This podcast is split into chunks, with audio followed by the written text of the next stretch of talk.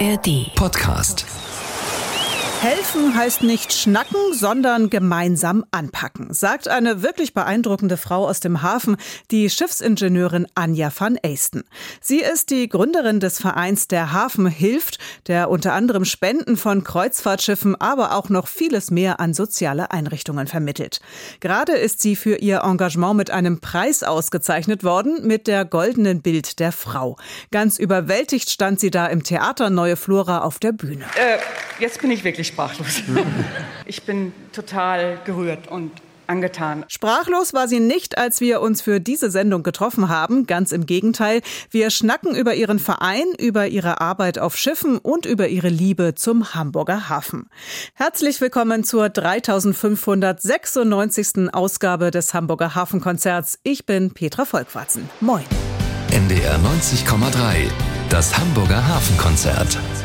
Der Hafen hilft. So heißt ein Verein, der vor 14 Jahren gegründet wurde, um Spenden von Schiffen an soziale Einrichtungen zu vermitteln und der mittlerweile zu logistischen Höchstleistungen fähig ist, wenn es darum geht, bedürftigen Menschen zu helfen. Gegründet hat den Verein die Schiffsingenieurin Anja van Eisten, mit der ich mich heute getroffen habe. Natürlich im Hafen. Moin, Anja. Moin, Petra. Schön, dass du da bist. Wir duzen uns, weil wir uns schon lange kennen und weil auch bei den Hafenhelfern immer nur der Vorname auf dem Namensschild steht, wenn ihr euch trefft. Anja, wir haben uns getroffen hier auf der Südseite des St. Pauli-Elbtunnels an der Aussichtsplattform mit Blick auf die Elbe. Hier, wo eigentlich immer Leute sitzen und auf den Hafen gucken. Ganz in der Nähe ist das Werkstor von Blom und Voss, wo du lange gearbeitet hast. Schnacken wir noch drüber. Was bedeutet dir der Hamburger Hafen? Kann man sagen, dass du dich hier zu Hause fühlst? Durchaus kann man das sagen. Der Hamburger Hafen ist mein Heimathafen. Du sagtest, ich bin Schiffsingenieurin gewesen. Ja, ich bin zur See gefahren. Und es gibt schöne Häfen, aber Hamburg war immer nach Hause kommen. Wenn man die Elbe längs fuhr und dann in den Hafen einsteuerte, das war immer Heimkommen. Um dich besser kennenzulernen, lass uns, bevor wir über deinen Verein, den du vor 14 Jahren gegründet hast, sprechen, erstmal noch ein bisschen über dich sprechen. Anja van Eisten, der Name klingt ja erstmal niederländisch. Der ist auch niederländisch. Ähm, meine Mutter kam aus Hamburg und mein Vater aus Maastricht.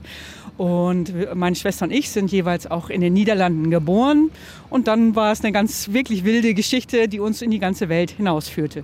Ihr seid dann als Familie erst nach Jesteburg in Niedersachsen gezogen, aber du hast als Kind auch eine Weile in Afrika gelebt. Wie kam das und wie hat dich das geprägt? Mein Papa ist ein Hydrauliktechniker gewesen, der eben halt in den 80er Jahren auch schon öfters in Afrika unterwegs war und irgendwann einen äh, Familienvertrag abschloss und mit uns dreien, also Mama und uns beiden gehören, sich auf den Weg nach Nigeria gemacht hatte und dort eben halt für eine namhafte äh, Firma, die in der Nassbaggerei tätig war, eine Werkstatt geleitet hat und wir als Kinder eben halt auf einmal im Busch waren. Ich denke, dass wir da eine sehr starke Prägung mitbekommen haben, was unser Umgang mit anderen Menschen äh, angeht. Wir hatten, waren in einem internationalen Camp untergebracht.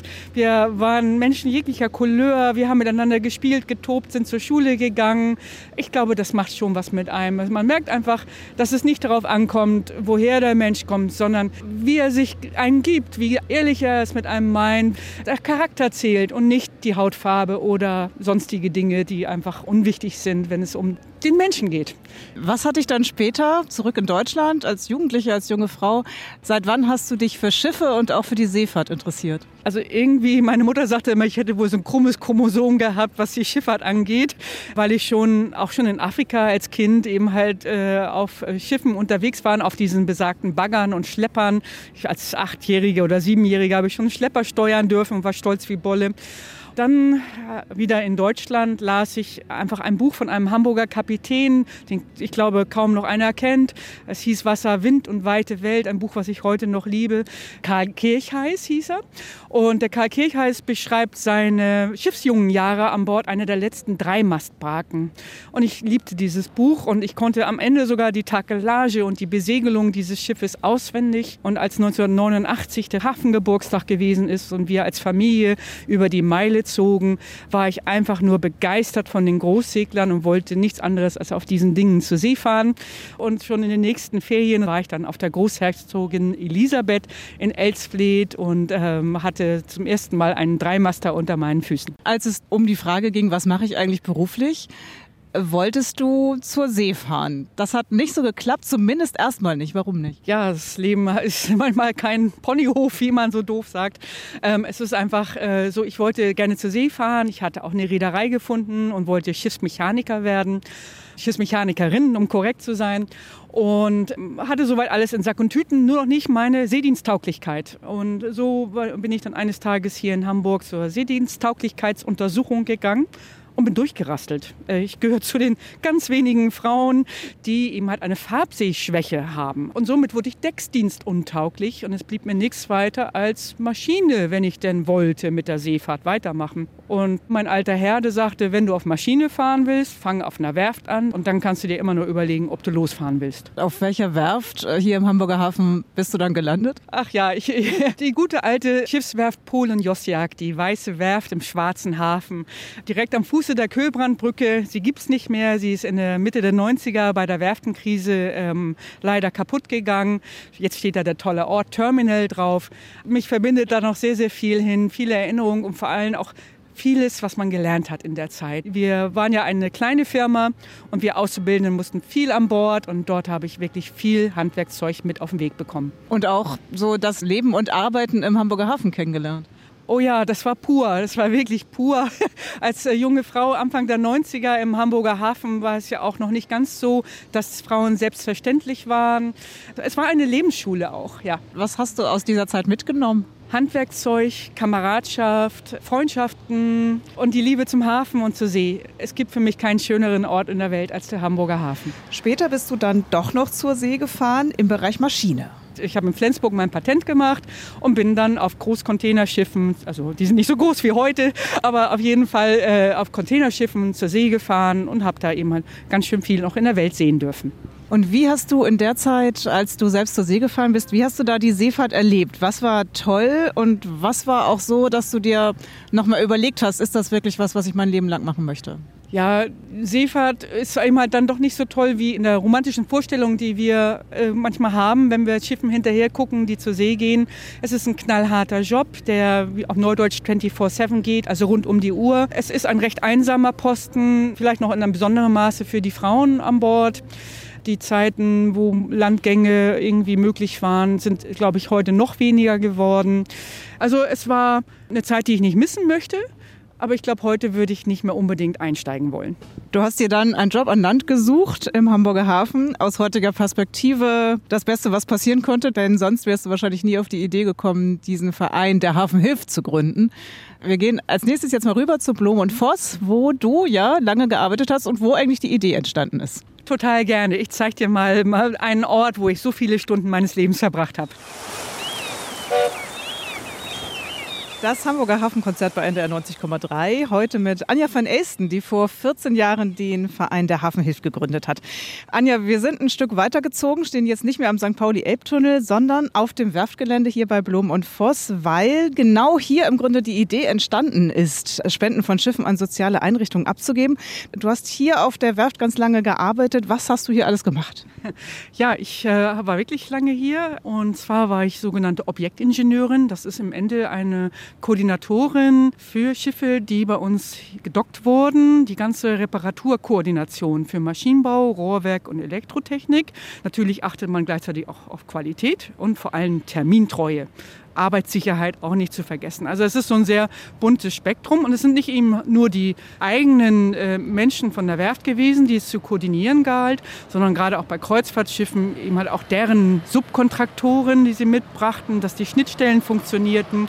Und es gab hier sehr, sehr lange Tage auf dem Werksgelände, aber eine extrem spannende und schöne Arbeit. Und das Tolle war eben halt unser Wir-Gefühl. Wir waren auch eine ganz großartige Mannschaft hier bei Blum und Voss. Kommen wir mal zur Idee für Der Hafen hilft. Was waren denn damals so die allerersten Dinge von einem Schiff, wo du gesagt hast, das kann man doch nicht einfach so wegwerfen, das können doch andere Leute noch gut gebrauchen? Ja, ich bin ja aus dem Maschinenbau oder hier im Maschinenbaubereich tätig gewesen und hatte eigentlich nie so richtig den Blick fürs Interieur, sprich äh, Stühle, Teppiche, ähm, Kabineninventar, Restaurantinventar habe ich erst in den ersten Jahren, fürchte ich, gar nicht so bemerkt, dass da kubikmeterweise von den Schiffen runterkam und dann leider auch entsorgt wurde. Und irgendwann wurde es mir bewusst, auch im Kollegium, wir haben uns dann angeguckt, oh, ist das eigentlich viel zu schade, die Sachen sind noch zu gut erhalten. Und mein Bekanntenkreis besteht sehr viel aus Sozialarbeitern, Diakonen, die schon immer mal fragen, Mensch, wenn du so einen Lounge-Sessel hast oder eine Frau, die aus dem Frauenhaus aussieht, die braucht eine Lampe montiert. Und so kam dieser Gedanke so langsam zum Tragen, wie kriegt man das hin, Überschuss und Bedarf zusammenzuführen? Ich möchte eine Sache noch erwähnen. Es ist nicht böse Absicht der Reedereien, Dinge zu entsorgen, sondern sie wissen ja gar nicht, wo sind denn die Bedarfe in der sozialen Arbeit. Das wusste ich ja seinerzeit auch nicht. Und die Zeit, wenn ein Schiff im Dock ist, das sind ja 10, 14 Tage. Es geht rund um die Uhr. Man hat eigentlich sehr wenig Zeit für Charity.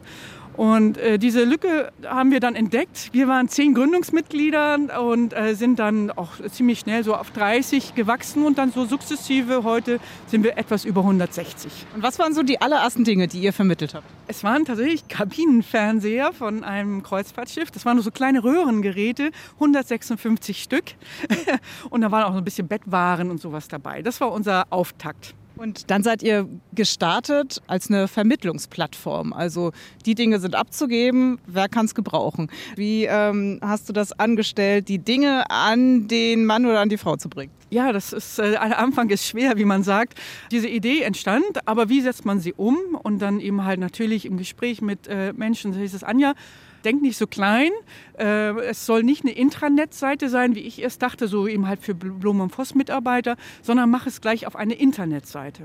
Und da war ich irgendwie kurze Zeit später mit meinem Mann im Urlaub äh, und wir fuhren aus dem Süddeutschen wieder gen Norden und ich hatte auf meinen Schoß halt so noch so einen Karo-Block von Blom und Voss und habe meine ersten Ideen skizziert, wie diese neue Internetseite, überhaupt die erste Internetseite von uns aussehen könnte. Heute arbeitest du nicht mehr hier auf der Werft, aber ihr habt hier auf dem Gelände von Blum und Voss euren eigenen Der Hafen hilft Container stehen. Wir stehen jetzt davor, weißer Container, groß dran geschrieben, Der Hafen hilft. Wofür steht dieser Container hier? Also erstens möchte ich behaupten, es ist die schönste Schachtel im Hamburger Hafen. und das ist unser Logo und Schrift Schriftzug drauf und wir freuen uns jedes Mal wie Bolle, wenn wir den sehen, insbesondere wenn er am Haken von einem Kran ist und an Bord eines Kreuzfahrtschiffes gehievt wird, um Spenden entgegenzunehmen. Und genau das ist sein Job. Er steht hier bei Blom Voss auf Steinwerder weil es uns wichtig ist, den Spendern das so einfach wie möglich zu machen, ihre Spenden abzugeben. Das heißt, wenn ein Kreuzfahrtschiff oder auch eine Yacht Spenden abgeben möchte, können sie sich entweder den Container schnappen und die Bloma, die nehmen den an Kran, setzen ihn an Deck oder neben Schiff. Er kann auch mit einem Gabelstapler bewegt werden, da haben wir alles drauf geachtet. Und man kann dann die Dinge da rein tun. Und dann kriegen wir irgendwann mal einen Anruf und dann heißt es, oh, macht mal eure Schachtel wieder leer. Und dann rücken wir an und äh, verzollen das natürlich vorher und geben das dann weiter an Bedürftige oder eben halt an die Organisationen, die Bedürftige betreuen. Ich glaube, jetzt habt ihr gerade die Schachtel leer gemacht. Trotzdem lass uns einmal reingucken. Ja, lass uns mal schauen. Kann ja sein, dass doch wieder was reingekommen ist.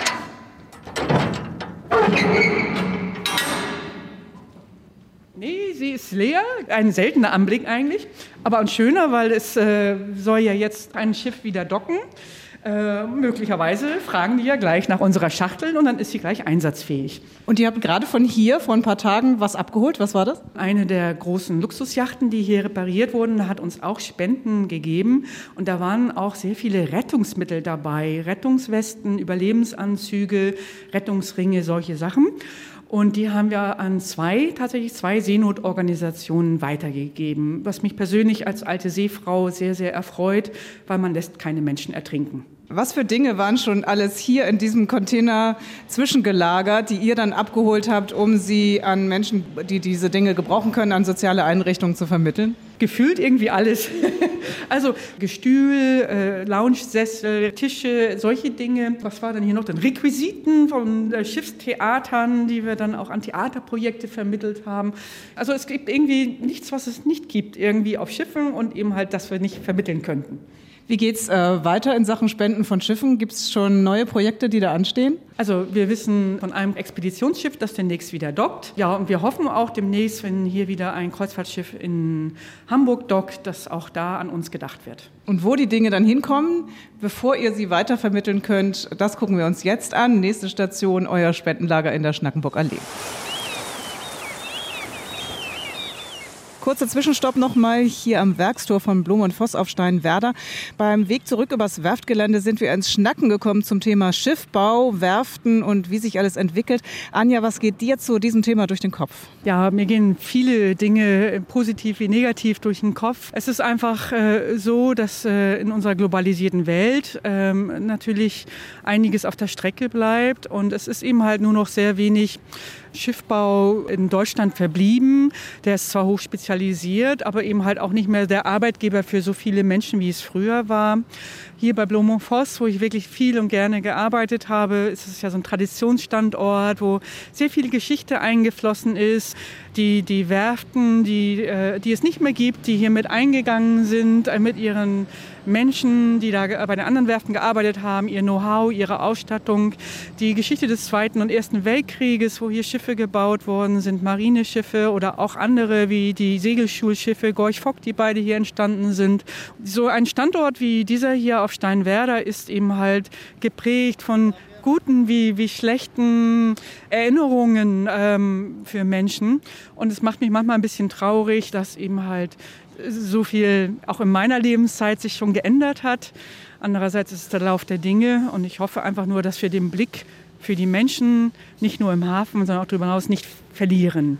In unseren wirtschaftlichen immer schlanker, schneller, ja besser werden, sondern eben halt auch diese diese, so dieses kleine Tätchen mehr für die Menschen uns bewahren, das wäre ein ganz großer Wunsch. Und tatsächlich super schade, dass es inzwischen immer häufiger nur um Reparatur geht und nicht mehr um tatsächlich Schiffsneubauten, weil die ganz woanders entstehen.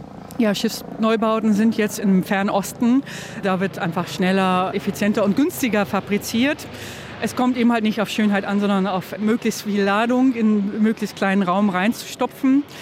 Man baut immer größer, weil man immer mehr Waren transportiert, wo ich anfange nachdenklich zu werden, weil wir müssen ja eigentlich langsam weniger konsumieren, um unsere 5 vor 12 Geschichte, was eben halt Klima und Umweltschutz und so weiter angeht, wirklich in den Griff zu kriegen. Brauchen wir das wirklich, alles, was da angeschippert wird? Also ich will jetzt nicht meiner geliebten Schifffahrt in den Rücken fallen, aber ich möchte äh, trotzdem diese Überlegung jetzt hier reintragen, dieses höher, weiter, schneller, wohin soll es noch führen? Das letzte Hemd hat halt keine Taschen und wir haben noch Kinder und Kindeskinder auf diesem Planeten, die ja auch noch leben wollen. Das Hamburger Hafenkonzert bei NDR 90,3. Heute mit Anja van Eisten, die den Verein der Hafen Hilft gegründet hat. Spenden statt wegwerfen, das ist seit 14 Jahren das Motto des Vereins. Und wir haben den Ort gewechselt und stehen jetzt im Spendenlager von der Hafen Hilft in der Schnackenburg Allee, Haus Nummer 11. Vor etwa einem Jahr ist der Verein in dieses größere Lager hier umgezogen, Anja. Und ihr habt weitere Nachbarn. Ja, also erstmal herzlich willkommen. Es ist nicht nur unsere Spendenhalle sozusagen, sondern wir nennen es mittlerweile, toller Name finde ich, das Zentrum für Soziallogistik. Ist nicht von uns entstanden, sondern eben halt von unseren Hallennachbarn in dieser Halle, die wir uns teilen mit Hanseatic Help, dem Hamburger Hilfskonvoi. Gobanyo hat auch Lagerflächen hier und eben halt UA Never Alone, also vormals der ukrainische Hilfsstab und noch anderen Akteuren, die in den Büroflächen sind, teilen wir uns diese Hallenflächen auf und das ist mega entspannt und gut für uns. Wir können sehr, sehr partnerschaftlich miteinander helfen und unsere Logistikerfahrungen und unsere Kapazitäten gegenseitig zur Verfügung stellen. Wenn man hier reinkommt in diese Hallen, weiß man gar nicht, wo man zuerst hingucken soll. Die Regale sind voll mit Dingen, die hoffentlich noch jemand gut gebrauchen kann. Aktuell stehen wir zum Beispiel hier zwischen Bettwäsche, Lampenschirmen. Und? Ja, kleine Elektro und Wagen, die noch leergepackt werden müssen, weil du bist hier in dem Sortierraum unseres Vereins. Das sind knappe 200 Quadratmeter. Ähm, Fläche, die wir jetzt mit Regalen eingezogen haben. Du siehst in der Mitte die ganzen Packtische und an unseren großen Tagen, insbesondere am Super Mittwoch, wie wir ihn getauft haben, sind von morgens früh bis spät abends hier unsere Crew, unsere Hafenhelfer vor Ort und sichten und sortieren Dinge. Aber auch an den anderen Tagen, wir haben an vier Tagen die Woche geöffnet, sind ehrenamtliche Helfer unseres Vereins hier, um auch Dinge für soziale Organisationen zu packen, also für deren Klienten. Es gibt Bestelllisten und nach denen packen wir dann. Wir haben hier knappe 900 Quadratmeter zur Verfügung und ich, ich mag es hier gar nicht sagen, aber es ist zu wenig. Wir brauchen schon wieder mehr Platz. Dabei sind wir erst seit November letzten Jahres hier. Hier zum Beispiel sind jetzt so Regale aufgebaut mit ganz vielen Küchenutensilien. Wir können ja mal durchgehen hier, zum Beispiel Schüsseln und Schalen. Das ist unser Goldstaub, Töpfe und Pfannen. Das ist eine der wichtigsten Dinge, die wir ähm, in unserem Spendenlager haben. Die gehen jeden Tag raus, weil das kann man sich einfach vorstellen. Menschen, die bei Null anfangen, die wollen vor allem natürlich auch was essen und sich was zubereiten können. Und Töpfe und Pfannen gehören neben der Bettwäsche und den Handtüchern zu unseren Bestsellern. Dann ähm, sind hier noch Thermoskannen, hier gibt es Gläser, Teller, Besteck, das sind die ganz wichtigen Dinge. Ich weiß nicht, bei mir reicht die Vorstellungskraft nicht, aber wenn man zum Beispiel aus der Obdachlosigkeit kommt, nach vielen Jahren auf der Straße wirklich bei Null anfängt oder man ist aus einem Kriegsgebiet geflüchtet hierher oder man zieht aus dem Frauenhaus aus oder eben halt man wird aus der Haft entlassen, das sind unsere, ja ich sag mal, unsere, ähm, die Menschen, unsere Gäste, die wirklich bei Null anfangen und die versorgen wir wirklich dann mit dem Allernötigsten. Jetzt ist es aber nicht so, dass wie im Supermarkt jeder hierher kommen kann und sich was aussuchen kann. Wie kommen diese Sachen zu euch und wie verteilt ihr sie dann weiter? Wie kommen die Sachen zu uns? Wir haben einmal mittwochs unseren ähm, Anliefertag, wo Menschen äh, hier vorbeikommen können, Spender hier vorbeifahren können und uns die Dinge bringen, die sie gerne weitergeben möchten. Wir achten sehr auf Qualität, weil uns das wichtig ist, dass Menschen, die eh in einer prekären Lage sind, auch mit vernünftigen Dingen versorgt werden. Sprich, spendet nur das, was ihr auch einem guten Freund geben würdet. Ja, genau, das ist unser Slogan. Äh, bitte spendet nur die Dinge, die ihr eurer besten Freundin oder eurem besten Kumpel auch geben würdet. Dann sind die Sachen für uns auch prima und wir geben sie sehr, sehr gerne weiter. Und jetzt der Abfluss aus unserem Lager, also wie gehen die Sachen raus? Sozialarbeiter, die kennen uns mittlerweile und Sozialarbeiterinnen natürlich aus äh, Hamburg, die kennen unseren Verein ja auch schon sehr lange und nutzen uns auch schon lange. Und die füllen sogenannte Bestelllisten oder auch Artikellisten aus für ihre Klienten und sagen ihm halt, wie viel Satz Geschirr sie brauchen, Besteck, was für Thermoskannen. Also alles, was halt dieser Mensch braucht und unsere Helfer packen das zusammen. Und dann gibt es eine Mail von uns, hey, es ist abholbereit, kommt mal rum. Und dann kommen die Sozialarbeiter hier vorbeigefahren und sammeln die Dinge ein. Und wer eure Arbeit ein bisschen verfolgt, weiß, dass ihr einen Wahnsinnsdurchlauf habt. Also immer wieder liest man Hilfe, wir brauchen mehr Wasserkocher oder wer hat noch gut erhaltene Staubsauger. Was braucht ihr immer und was aktuell ganz besonders? Kleinelektrogeräte wie der Wasserkocher und tatsächlich auch der Staubsauger sind ähm, mit die wichtigsten Dinge, aber auch das Handrührgerät. Aber wir freuen uns auch über eben Teller, Bestecke, ähm, Handtücher. Das, was man braucht, wenn man bei Null anfängt, sind die Dinge, die wir immer gerne nehmen. Wenn es irgendwo eine Krise gab, dann gibt es äh, nochmal spezielle ähm, Spendenaufrufe, wie zum Beispiel für hygienische Artikel oder für medizinische Artikel. Aber ansonsten freuen wir uns sehr, sehr über Hausrat und eben Kleinelektrogeräte. Elektrogeräte und natürlich auch über größere Elektrogeräte wie ein Kühlschrank oder eine Waschmaschine, wenn die nicht schon zu alt und stromfressend sind. Diese ganz direkte Hilfe für Menschen, die hier in Hamburg wohnen, ist das eine. Inzwischen macht der Hafen hilft aber auch immer wieder richtig große Hilfsaktionen. Äh, wohin zum Beispiel? Ja, dadurch, dass wir natürlich jetzt größere Räumlichkeiten haben ähm, und vor allem an dieser Halle auch noch ein großes Dach ist, wo man tatsächlich mit einem Sattelzug runterfahren kann, ist es uns gelungen, eben auch Sattelzüge zu packen. Wir sind auf jeden Fall mindestens einmal im Monat immer noch im Ahrtal unterwegs, um benötigte Güter runterzubringen. Wir sind aktiv gewesen, als das furchtbare Erdbeben in der Türkei und Syrien gewesen ist. Wir haben es tatsächlich geschafft, vier Sattelzüge bis nach Idlib reinzubringen. Wir haben auch immer noch mit den ukrainischen Hilfstransporten zu tun. Wir arbeiten Schulter an Schulter mit UA Never Alone. Es ist nicht nur so, dass wir hier in Hamburg Ukrainer versorgen, sondern wir schicken auch Dinge in die Ukraine. So haben wir Rückmeldungen von ukrainischen Krankenhäusern, wo eben halt Möbel äh, untergebracht werden konnten. Wir haben medizinische Geräte hingeschickt. Wir helfen dabei, eine Universität wieder mit aufzubauen und da wird es demnächst aus einer Großkantine und einer Großküche äh, Mobiliar geben, eines Luftfahrtsunternehmens. Wir können groß, aber unsere, unser Kerngeschäft, wie man, wenn man es so ausdrücken mag, ist eben halt die unmittelbare Hilfe bei den Menschen hier in Hamburg. Manchmal kann ich mir vorstellen, kommen auch skurrile oder außergewöhnliche Dinge bei euch an, wo auch die Frage ist, kann das noch jemand gebrauchen? Was zum Beispiel? Oh, also ja, skurrile Dinge. Wir haben mittlerweile sogar, ähm, wir küren immer das äh, Fundstück der Woche mittlerweile. ähm, was hatte ich denn neulich? Da gab es ein Porzellanteil, das sah aus wie ein Tischlerhobel und kein Mensch wusste, was es ist. Mittlerweile wissen wir, dass es ein Nachttopf ist, äh, der für Reisezwecken, also wenn man für unterwegs, ein Nachttopf für unterwegs gewesen ist. Ähm, ja, seltsames Gerät, was man alles so in alten Zeiten hatte. Dann hatten wir einen Sack mit Golfschlägern dabei, die man dann natürlich wirklich nicht an bedürftige Menschen weitergeben kann, weil wer kann sich den Golfsport schon leisten. Und dennoch äh, finden sich dann Liebhaber, die möglicherweise, weil sie das dann bei unseren Social-Media-Accounts sehen, vielleicht auch eine kleine Spende dann überlassen und sagen, komm, den Golfsack nehme ich euch ab, ich gebe euch da ein paar Euros für und so finanzieren wir zum Beispiel die nächste Tankladung für unseren Transporter. Irgendwie haben wir immer das Gefühl, es gibt nichts, was es nicht abgegeben wird hier bei der Hafen hilft. Ähm, wir versuchen natürlich, die nützlichen Dinge entgegenzunehmen, aber manchmal sind eben unten in den Kartons auch mal kleine Kuriositäten. Im Hafen hilft man sich, alleine kommt man nicht weit. Das galt schon damals zu Zeiten, als im Hamburger Hafen die Waren noch als Stückgut verladen wurden und allerorten Säcke oder Kisten geschleppt wurden. Und auch beim Verein der Hafen hilft, den Anja von Eisten vor 14 Jahren gegründet hat, geht ohne Teamwork gar nichts. Anja, wie groß ist denn die Hafenhilft-Familie mittlerweile? Oh, erstaunlich groß finde ich. Also wir haben eine Mitgliederschaft von äh, um und bei 160 Mitgliedern.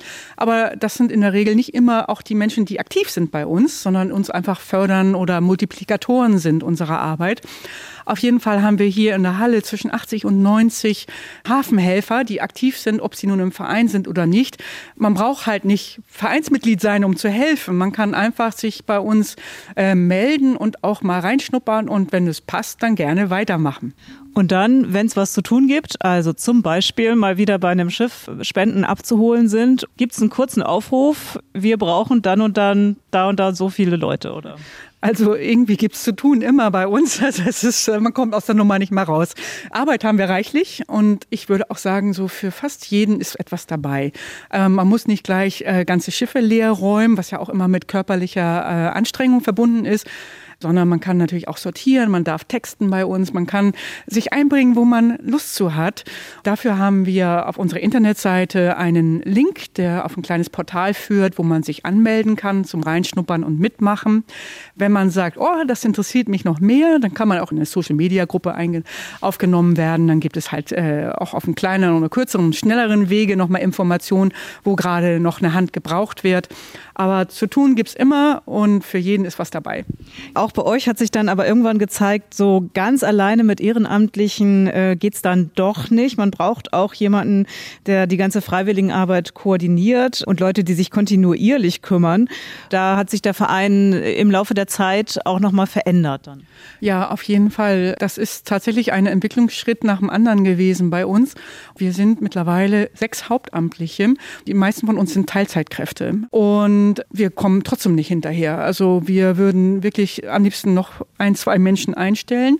Wir sind rein spendenfinanziert. Die Stellen sind glücklicherweise teilweise durch Stiftungsbeiträge abgedeckt.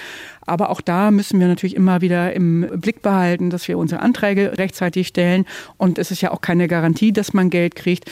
Also das ist ein kleiner Nachteil, wenn man bei uns beschäftigt ist, ist eben halt, es sind immer befristete Verträge, weil unsere Zukunft immer ungewiss ist. Du bist mittlerweile Fulltime für den Verein der Hafenhilfe da. Man soll es kaum glauben. Ich wollte das auch erstmal nur für eine kurze Zeit machen. Ich hatte ja mal äh, bei einer Reederei äh, aufgehört, um mal mich zwei Jahre lang um den Verein zu kümmern.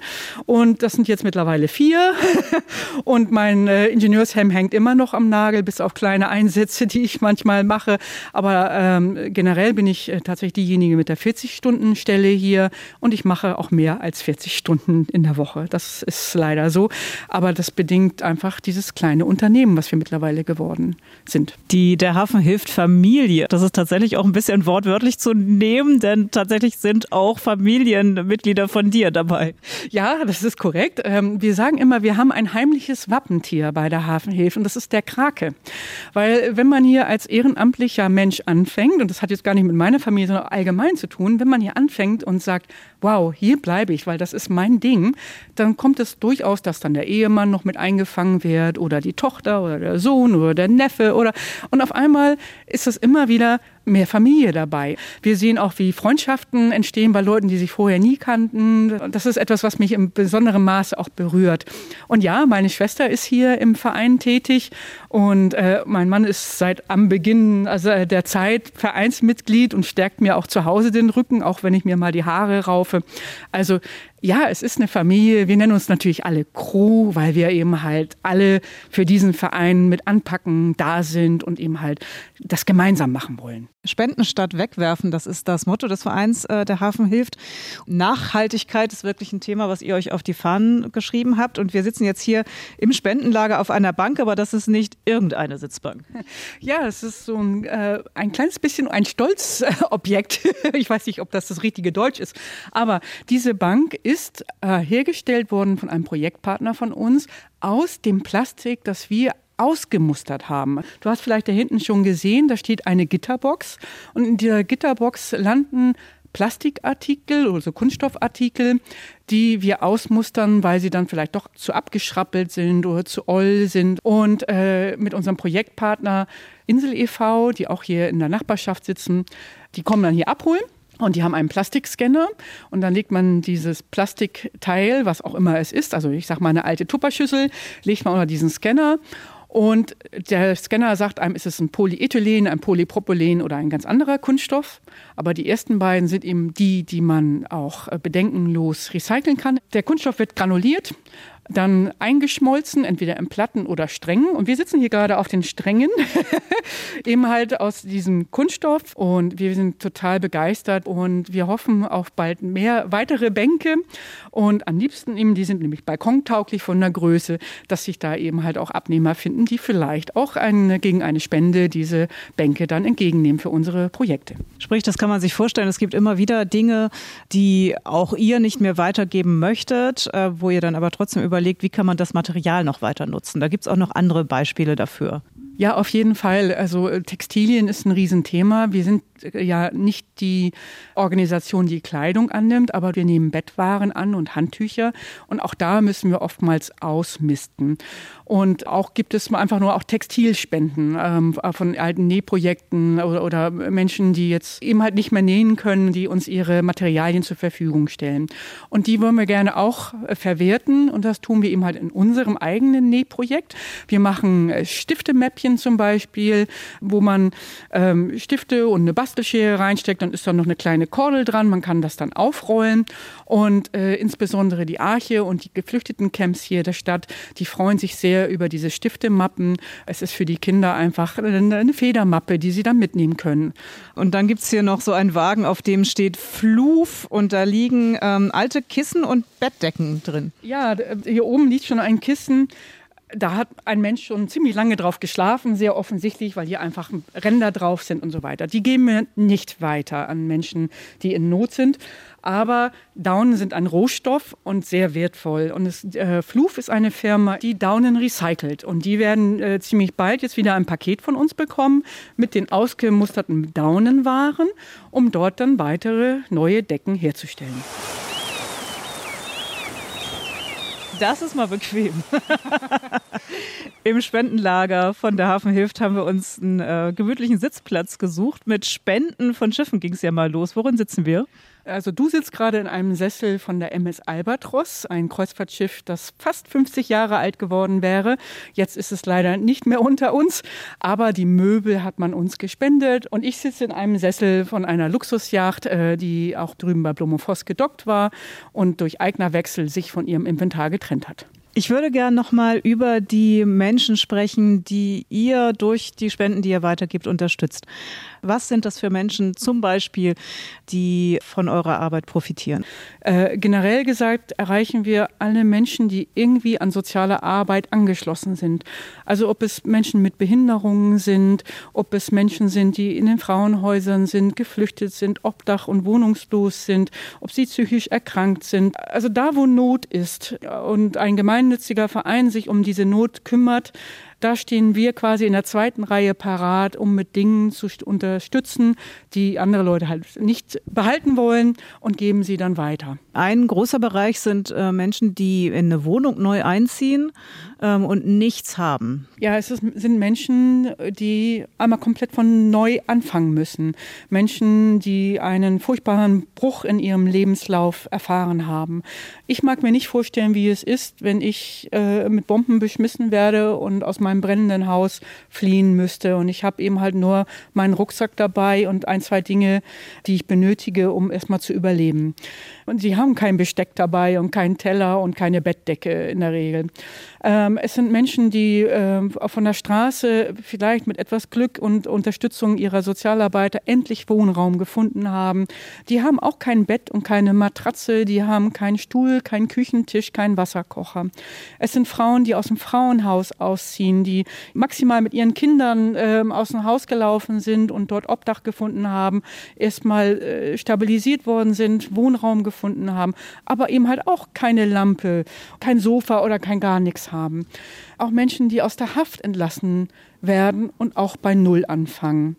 Aber auch eine alleinerziehende Frau, deren Waschmaschine kaputt geht, Sie kann sich das nicht leisten, in der Regel eine neue Maschine zu kaufen. Und bei uns gibt es mit Glück eine gebrauchte. Wir haben ja schon gesagt, dass in der Regel nicht die Menschen, für die die Spenden sind, selbst hierher kommen, sondern häufig die sozialen Projekte, die das dann weitergeben. Äh, dennoch, du triffst ganz viele Menschen, die Unterstützung brauchen. Gibt es ähm, Begegnungen, an die du dich ganz besonders erinnerst vielleicht? Ich nehme meine aktuelle Begegnung gar nicht von mir selber, sondern von meiner Schwester. Meine Schwester erhielt von der Polizei einen Anruf. Sie war hier noch im Spendenlager. In der Schanze hätte man einem obdachlosen Menschen seinen Rollstuhl geklaut. Ob wir einen Rollstuhl hätten. Und wir hatten glücklicherweise einen. Wir haben glücklicherweise viele medizinische Geräte hier. Und die Polizei kann natürlich nicht zu uns ins Spendenlager kommen, um eben den Rollstuhl abzuholen und dahin zu bringen, sondern meine Schwester hat sich auf den Weg gemacht, Rollstuhl eingepackt, noch ein, zwei Sachen, die sie meinte, dass sie der Mensch gebrauchen kann und ist hingefahren. Ins Schanzenviertel hat den Mann da getroffen, äh, der sich wie ein Schneekönig gefreut hat über diesen guten Rollstuhl, der war nämlich tipptopp und eben halt über die kleine Obstspende, die wir auch noch mitgebracht hatten und solche Dinge. Und so es berührt ein. Wir haben auch manchmal, wenn dann doch Klienten hierher kommen, echt mit Tränen zu tun. Das ist immer ein bisschen schwierig für uns, wenn Leute extrem dankbar sind und manchmal über so Sachen wie eine Bettdecke oder eine Matratze in Tränen ausbrechen. Das ist schon manchmal schwer zu ertragen. Dadurch, dass ihr so vielen Menschen in schwierigen Lebenssituationen helft, bekommt ihr als Verein ja auch wirklich einen guten Eindruck davon, wo in unserer Gesellschaft vielleicht was schief läuft. Gibt es was, was du Politikern gern sagen würdest? Ja, ich habe eigentlich tausend Wünsche an die Politik. Ich bin eigentlich gar nicht so ein politischer Mensch in meinem Leben gewesen. Aber je mehr ich mich mit der sozialen Arbeit beschäftige und sehe, wo wirklich Hilfebedarf ist, da wünschte ich mir eben halt, dass mit den Finanzen, die ich gerne als Steuerzahler gebe, der Mensch nicht vergessen wird, der nicht zu den Eliten gehört, zu der Wirtschaft gehört, dass diese Wahrnehmung der Menschen in Not nicht verloren geht. Ich habe den Eindruck, dass der Fokus einfach doch mehr auf Dinge gelegt werden, die mit Wohlstand zu tun haben. Das ist auch wichtig. Aber diese, diese Arm-Reich-Schere, die klafft immer weiter auseinander. Und wir sitzen ja eben halt mit unserem Verein genau an diesem Scharnier. Und es ist so schmerzhaft zu sehen, dass es eben äh, jetzt ganz aktuell eben halt Förderungen für Menschen mit Haus und Elektrowagen gibt. Aber andere Leute sich das Busticket zu uns nicht leisten können. Und wir merken, dass es auch schon Spannungen gibt. Und ich glaube, das ist gefährlich für unsere Demokratie. Und ich wünschte mir sehr, dass da besser hingehört wird und vor allem auch beherzt gehandelt wird. Kontor heißt das Büro, wenn man äh, hier bei der Hafen hilft im Spendenlager ankommt. Und hier im Kontor hängt ein großes Plakat an der Wand. Da steht ein Spruch. Helfen heißt nicht schnacken, sondern gemeinsam anpacken. Und dazu ein Bild von Anja van Eystern. Das hat zu tun mit einem Preis, den du, Anja, gerade bekommen hast. Goldene Bild der Frau. Dieses Plakat hing überall in der ganzen Stadt. Viele werden es gesehen haben. Und so wie du mir jetzt gegenüber sitzt, ungeschminkt, äh, Jeans, praktische Schuhe, da musstest du ein bisschen auch über deinen eigenen Schatten springen, oder? Wie sieht man dich auf dem Plakat? Also es ist ein Plakat, wo ich immer auch zweimal selber hingucken muss, ob ich das wirklich selber bin, ähm, weil das eben tatsächlich das erste Mal in meinem Leben gewesen ist, dass ich Schminke im Gesicht hatte. Und ja, ich tat mich ein bisschen schwer, weil ich aus dem Hafen bin. Ich bin Maschinistin und äh, das ist eben halt eine andere Facette, äh, wo ich mich noch gar nicht so gesehen habe. Auf der Bühne im Theater Neue Flora wurde der Preis übergeben und so klang das. Und ich grüße ganz, ganz herzlich vor allem jetzt die Crew von der Hafen hilft. Der Preis ist für euch, für uns, für euch weil ihr so unmittelbar immer und immer wieder euch ansprechen lasst und mit anpackt und so wunderbare Dinge in Bewegung bringt. Gleichzeitig sind noch vier weitere tolle Frauen ausgezeichnet worden und jede der Preisträgerinnen hatte eine Patin an ihrer Seite.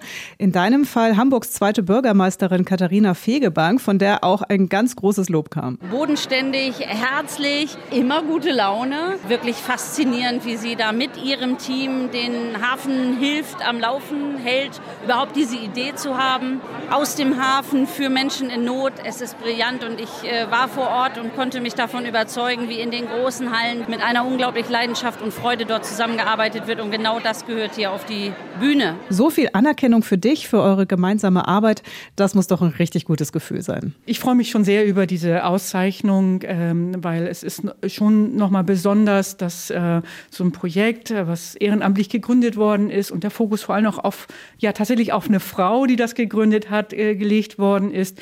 Das finde ich schon eine ganz tolle Anerkennung, eine schöne Sache. Und du bist, ähm, wenn man aus Hamburger Perspektive drauf guckt, in sehr guter Gesellschaft. Ähm, ja, und zwar gab es ähm, zwei Preisträgerinnen vor mir, die mir sehr, sehr wichtig sind, die mir sehr nahe sind. Und zwar war das die Annemarie Dose, die Gründerin der Hamburger Tafel, und Rose Volz-Schmidt, die äh, Welcome gegründet hat, ein Projekt, wo eben halt äh, ja, Babys in ihren Familien in den ersten äh, Wochen ihrer Zeit auf dieser Erde geholfen wird. Und die 10.000 Euro Preis Preisgeld. Da gibt es ganz sicher auch eine Idee schon, was ihr damit anfangen könnt. Ja, die 10.000 Euro äh, Preisgeld, die kamen wie gerufen, weil wir mussten unbedingt an unsere Internetseite ran. Sie ist halt ein Spendenportal und es bedarf eben halt moderner Funktionen, die mit unserer alten Seite nicht mehr gewährleistet waren. Wir haben jetzt eine Neuauflage der Internetseite gebaut und wir freuen uns riesig darüber, weil das passte 100 Prozent. Und am Ende gab es sogar noch mehr Preisgeld für den Verein Der Hafen hilft, nämlich auch noch den mit 30.000 Euro dotierten Leserinnenpreis. Anja van Eisten von der Hafen hilft, heute hier im Gespräch im Hamburger Hafenkonzert bei NDR 90,3. Zum Schluss noch mal ein Blick nach vorn, Ausblick. Regelmäßig jede Woche nehmt ihr Sachspenden entgegen, um die an Bedürftige weiterzugeben. Das geht immer weiter und weiter und weiter. Vieles kommt auch immer sehr spontan. Wisst ihr schon, was so als nächstes anliegt? Ähm, ja, also das ist immer schön, wenn wir wissen, was kommt. Wir haben auf jeden Fall noch Spenden von Schiffen, die wir entgegennehmen. Einerseits in Hamburg, andererseits auch in Bremerhaven und Cuxhaven. Wir haben ein größeres Projekt bei einem Luftfahrtunternehmen, wo wir eine Kantine und eben halt eine Großküche ausbauen wollen für unsere Projektpartner in der Ukraine, für eine Universität dort. Wir müssen natürlich äh, auch zusehen, dass wir an Spendengelder wiederkommen. Es ist einfach, die Weihnachtszeit ist die Zeit, die wie den meisten Vereinen eben halt auch uns am meisten hilft, äh, wenn Firmen und Privatpersonen einmal schauen, was sie Gutes tun können. Ja, und es geht eben munter weiter, auch mit dem Spendenlager. Wir wollen hier noch ein bisschen mehr Struktur reinbringen. Es gibt immer was zu tun. Apropos Spendenlager, wir sind ja vorhin durchgegangen. Der Platz reicht eigentlich nie aus. Auch da gibt es noch Wünsche, glaube ich. Ja, es sind äh, Wünsche offen, insbesondere auch was den Platzbedarf angeht. Aber was viel wichtiger, also für uns existenziell ist, ist eben halt der Planungshorizont. Unser Horizont geht bislang bis Oktober nächsten Jahres nur. Uns wurde freundlicherweise dieser Bereich zu einem wirklich guten Kurs angeboten bis Oktober nächsten Jahres. Und dann drohen uns die Hamburger normalen Mietpreise, die unser Verein nicht aufbringen kann, um hier weiterzumachen. Also da hoffe ich auf ein kleines Wunder, dass da sich irgendwie jemand auftut, der uns da entweder finanziell unterstützt oder irgendwelche anderen Wege findet, dass diese Halle uns allen, also nicht nur der Hafen hilft, sondern auch unseren Hallennachbarn erhalten bleibt für die Soziallogistik, für die Menschen in Not in und um Hamburg herum. Als du vor 14 Jahren diesen Verein der Hafen hilft gegründet hast, hättest du gedacht, dass mal so ein großes Projekt draus wird? Nein. Also ich wusste, dass es funktionieren wird. Die einen brauchen was und die anderen haben etwas übrig, dass das funktionieren wird. Da war ich mir sicher. Die Überraschung kam dann äh, mit der Feststellung, dass man immer mehr Dienstleister wurde, um dafür zu sorgen, dass die Menschen wirklich auch zusammenkommen. Die einen, die was haben, die anderen, die was brauchen. Dieser rasante Wachstum, den wir dann jetzt gerade auch in den letzten vier Jahren an den Tag gelegt haben, war schon so ein bisschen schwindelerregend. Und dass wir jetzt eigentlich ein kleines Sozialunternehmen sind äh, mit äh, sechs hauptamtlichen Teilzeitstellen und einem Minijobber, ist für mich noch unfassbar. Manchmal erschrecke ich selber drüber. Das alles macht viel Arbeit, aber auch viel positives Feedback, glaube ich, was ihr bekommt. Äh, was treibt dich an? Oh, das ist eine gute Frage. Ähm, ich habe sehr, sehr viel in meinem Leben gesehen und erlebt. Ich bin viel in der Welt rumgekommen und wurde in der Regel immer mit offenen Armen empfangen. Und selbst wenn ich auch mal selber in einer nicht so guten Situation war, habe ich Hilfe erfahren im In- und Ausland. Und das möchte ich irgendwie auch mitgeben. Und das ist mir sehr wichtig. Und gerade auch, es geht darum, ja, diese Menschheit ähm, auch, äh, das klingt so hochtrabend, aber auch ein bisschen vor sich selber jetzt zu retten. Wir beuten diesen Planeten gnadenlos aus. Ich habe die verseuchten Meere und Flüsse gesehen. Das bewegt einen zu sagen, das kann nicht so bleiben. Alleine schafft man das nicht. Deswegen ist mir natürlich dieser Crew-Gedanke, dieses Gemeinschaftliche sehr, sehr, sehr wichtig. Und ich freue mich, dass ich zumindest mit der Hafen hilft einen klitzekleinen Teil davon machen kann. Und das in unserer wohlhabenden Gesellschaft. Ähm, und ich hoffe, dass wir alle uns ein bisschen besinnen, dass man mit weniger auch gut leben kann. Anja van Eisten, die Gründerin des Hamburger Vereins Der Hafen hilft, war heute unser Gast. Falls Sie den Verein noch besser kennenlernen, vielleicht sogar selbst mitmachen wollen, am 18. November lädt der Verein zum Spendenschnack ins Spendenlager in der Schnackenburg Allee. Alle Informationen über den Verein, auch wann Sie Spenden vorbeibringen können, immer mittwochs und was besonders gebraucht wird, finden Sie auf der Internetseite von Der Hafen hilft. Die Seite ist ganz einfach online zu finden, aber auch bei uns unter ndr.de-hafenkonzert nochmal verlinkt für Sie. In der kommenden Woche geht es bei uns um einen Mann, der vor 130 Jahren in Hamburg geboren wurde, um Hans Leib. Von ihm sind diese berühmten Textzeilen, die um die Welt gegangen sind. Vor der Kaserne, vor dem großen Tor, stand eine Laterne und steht sie noch davor. So wollen wir uns da wiedersehen, bei der Laterne wollen wir stehen, wie einst Lili Marleen. Aber Hans Leib, das ist viel mehr als nur der Text von Lili Marleen. Kommende Woche stellen wir den Hamburger Schriftsteller, Dichter, Maler und Grafiker genauer vor. Für heute tschüss, ich bin Petra Vollquatzen. Das Hamburger Hafenkonzert. Am Sonntag immer morgens um 6 und abends um 19 Uhr. Bei NDR 90,3. Wir sind Hamburg.